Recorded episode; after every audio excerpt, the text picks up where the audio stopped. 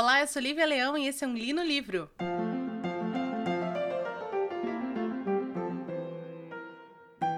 Então, o livro de hoje, vamos conversar sobre o livro As Cavernas de Aço, do Asimov. Mas antes de começar, eu precisava conversar com vocês sobre, sobre a importância do Isaac Asimov no mundo da ficção científica. E essa importância vai muito além do que um filme ruim com Will Smith, tá?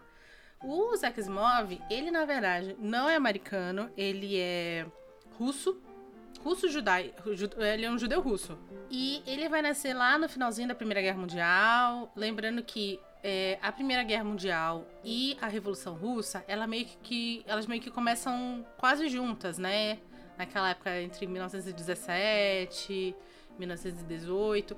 Então meio que por causa, por causa é, dessa situação na Rússia, que já não era uma situação muito legal para os judeus em si, e vai piorar com é, a subida do socialismo ao poder na Rússia, os pais de Isaac Asimov pegam as coisas dele e vão para os Estados Unidos. Eles nos Estados Unidos vão montar uma tipo uma lojinha de doces, de, de, de revistas em quadrinhos, essas coisas para criança. E é por causa disso que o Isaac Asimov começa a ser um grande leitor de quadrinhos pulp. Então ele começa a ter muito contato com a ficção científica escrita nos Estados Unidos, lá na década de 40, na década de 30, que é quando ele era criança ainda. Isso vai influenciar muito a vida do Isaac Asimov, porque ele se torna assim, por causa disso, ele vai, obviamente, estudar ciências, ele vai ser um grande professor, um grande autor de livros científicos. Ele vai escrever sobre astronomia, matemática, vai escrever sobre física.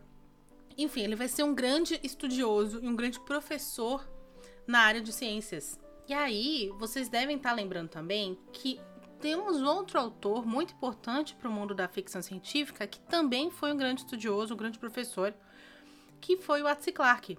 Eles dois têm essa coisa bem parecida, sendo que o Arthur Clarke vai ter lá o um movimento de asteroide elíptico com o nome dele e o, o Asimov vai ter um nome de um asteroide. Vai ter um asteroide que vai ter o nome dele. Enfim, munido com todo esse conhecimento que eles têm, que esse cara tem, ele vai escrever grandes, grandes livros da ficção científica.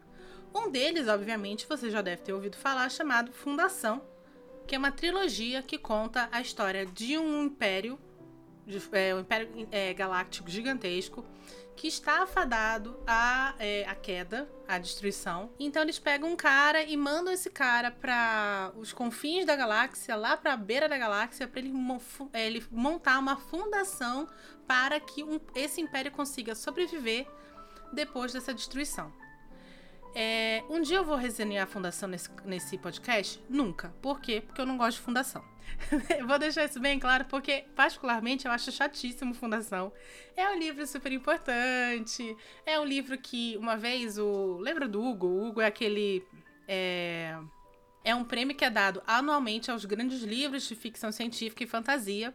E uma vez o, a galera do Hugo fez um, um prêmio especial juntando os maiores livros de ficção científica e fantasia para escolher apenas um como sendo o livro a ser salvo se um dia a humanidade acabar. E estava concorrendo, por sinal, Senhor dos Anéis no meio dessa, dessa lista e Fundação ganha.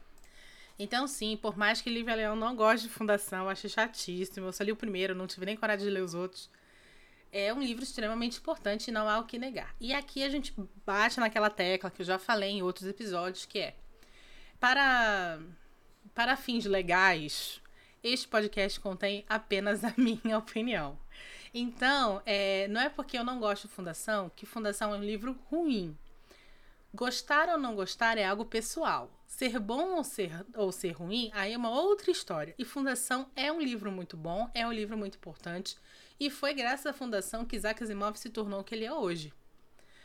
Eu não gosto tá? Mas vai aí com fé. Acho que a Apple vai lançar um, um seriado sobre fundação, então vão aí, vão com fé. Foi o primeiro livro que eu li de, do Asimov e não foi um livro bacana para se começar, tá? Por quê? O Asimov, ele tem uma coisa chamada Asimoverso, né? Tá, mentira, não se chama assim, mas vamos, vamos ter esse nome. O Asimoverso, ele é um universo compartilhado dos livros do Asimov. Então, todos os livros do Asimov contam a história do mesmo universo. Sendo que essa história vai começar lá com Eu Robô, que é um livro de contos fantástico, fantástico, fantástico.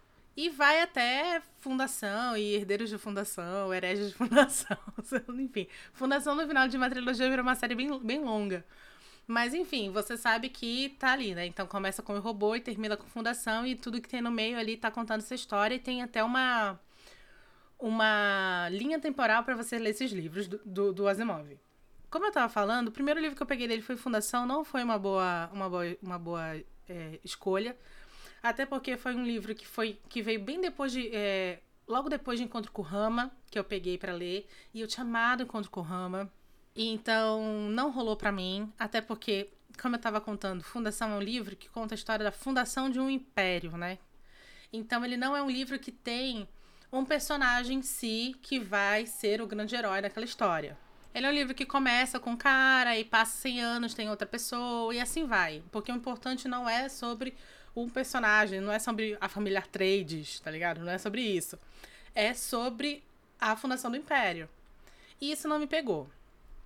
Quando eu comecei a namorar o André, o André, para quem acompanha o podcast, sabe que não é muito fã de leitura. E o André comentou comigo que ele tinha, ele o pai dele tinha o Eu Robô. E aí eu peguei emprestado com ele o Eu Robô. E eu peguei pra tirar meio que a bronca do Asimov. Falei assim: ah, vou tentar, porque o cara é um cara super respeitado, não é possível que não role para mim um livro dele.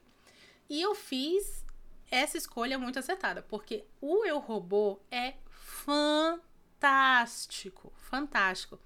Se eu não me engano, o Eu Robô é o último livro que eu resenho, na época que eu li no livro, na verdade era um blog. E é muito bom esse livro, eu virei uma mega fã de Asimov e li outros livros dele depois disso. Mas para mim é impossível não não ter um carinho muito profundo pelos livros dele que tratam sobre os robôs, né?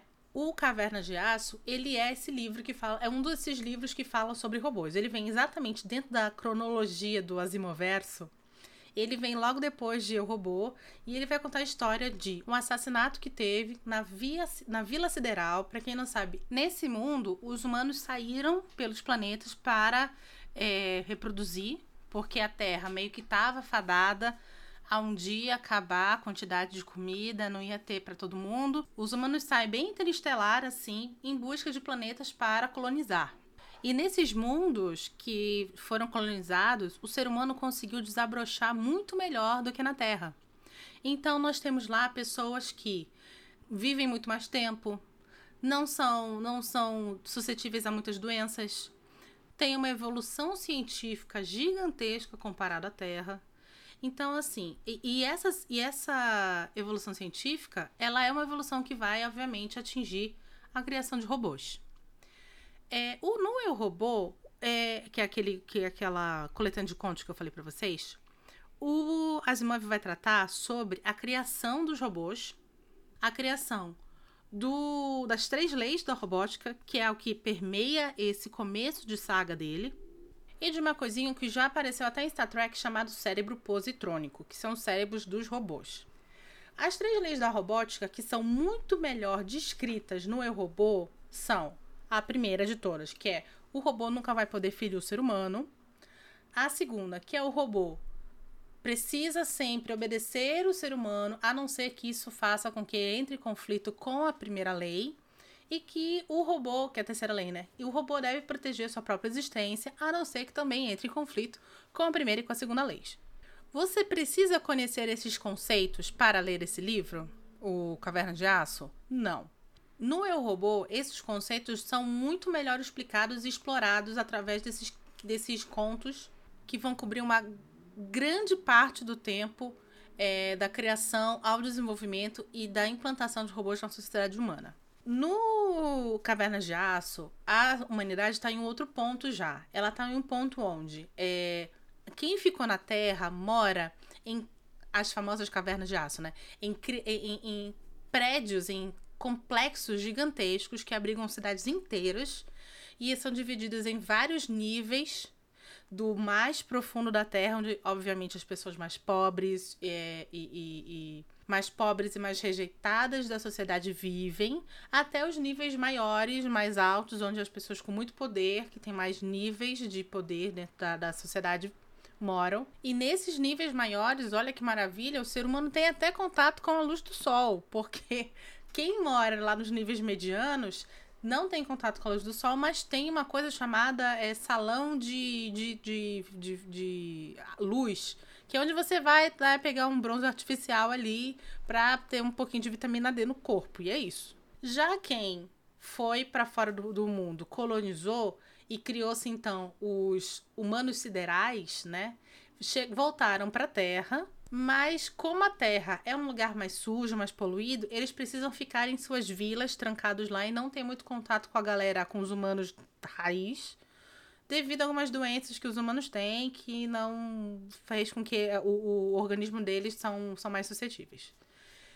Então, assim, a situação que a gente está é que nós temos os humanos reais, os terráqueos, e os siderais em um conflito social grande porque tudo que vem da galera dos, dos siderais é melhor e maior e mais bacana e mais rico. Já quem tá aqui tem essa coisa da, do, do, dos níveis sociais, da quantidade de ração que você come, você não tem mais capacidade de ter uma cozinha na sua casa, porque não existe mais casa, tecnicamente falando. E o governo controla tudo, controla até a quantidade de comida que você come. Comida, entre aspas, na verdade, é, são proteínas sintéticas, é uma coisa muito escrota. E no meio de tudo isso, você ainda tem a robôs cada ficando cada vez mais é, utilizados, sendo cada vez mais utilizados dentro da sociedade. E isso vai implicar em perda de empregos de algumas pessoas em determinados níveis. Então, quando esse assassinato ocorre dentro de uma vila sideral, a situação é muito, muito grave, porque para ter uma guerra civil entre humanos de fora da Terra e terráqueos é muito fácil de acontecer e ainda, ainda por cima existe esse, esse mundo borbulhante de ódio contra robôs. Eu adorei esse livro porque a criação do mundo é fantástica, faz muito sentido o caminho pelo qual a humanidade percorreu para chegar onde estava. Isso é explicado de uma maneira muito natural, muito orgânica dentro do livro. É, eu já tinha lido o Eu Robô, então entender a, as leis da robótica para mim foi fácil. Mas bem mais do que isso, para mim foi gostoso de ler esse livro, porque esse livro, acima de tudo, é um livro no ar, né? é um livro de investigação clássica de uma pessoa que foi, que foi assassinada e você tem um detetive.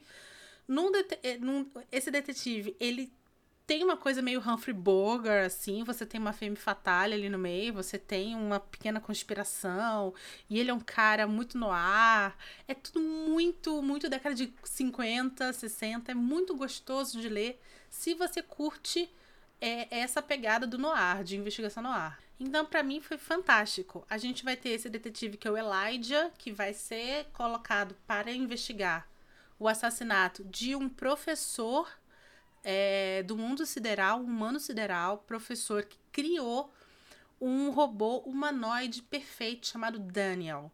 E o Daniel, ele é fantástico porque assim, ninguém consegue, ninguém terráqueo consegue olhar para ele e saber que ele é, na verdade, um robô.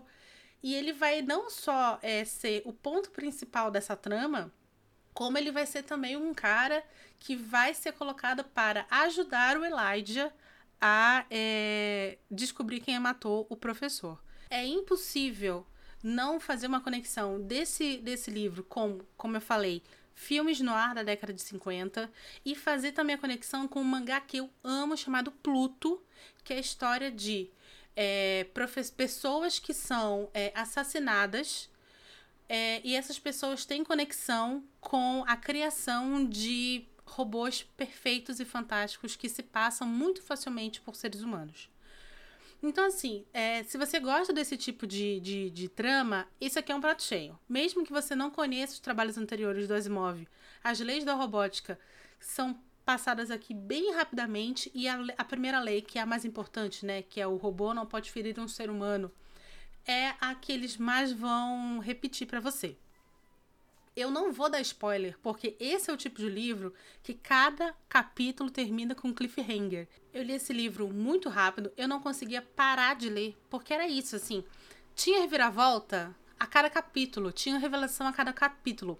E o final é um final que você, obviamente, tem a situação lá de você descobre quem matou, mas a história é muito maior do que isso. É revelado no final, não vou dar o final, tá, gente? Calma.